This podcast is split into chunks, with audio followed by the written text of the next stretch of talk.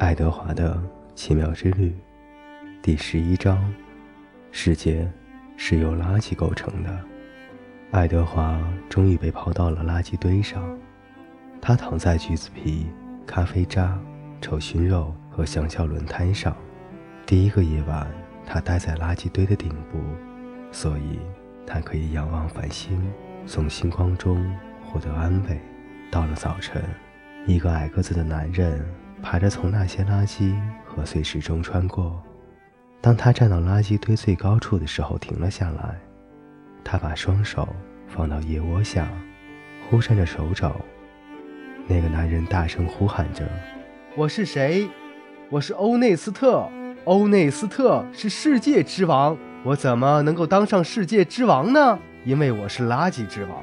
世界就是由垃圾构成的。”哈哈哈哈。所以我是欧内斯特，欧内斯特就是世界之王。接着，他又吹嘘起来。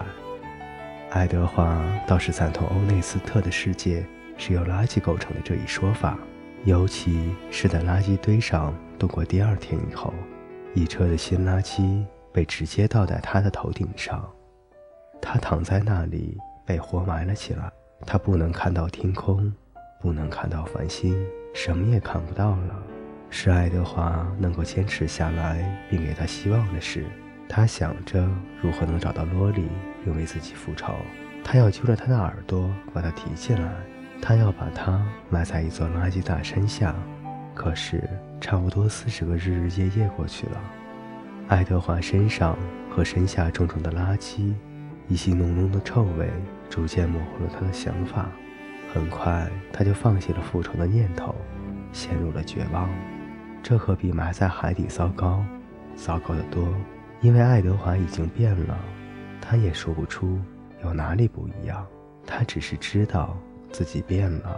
他再次回忆起佩罗格里娜讲的那位谁也不爱的公主的故事。巫婆把她变成一只油猪，就是因为她什么人也不爱。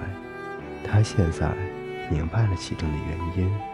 他听到佩勒格里娜说：“你使我很失望。”为什么？他问他：“我为什么使你失望？”不过，他也知道那个答案了。那是因为他不够爱阿比林，而现在他离开了他，他再也无法挽回了。内利和劳伦斯也走了，他十分想念他们，他要和他们在一起。小兔子想知道，那是否就是爱？日子一天天过去了。爱德华之所以能意识到时间的流逝，是因为每天早晨，他都能听到欧内斯特在举行他的黎明仪式，大声吹嘘着自己是世界之王。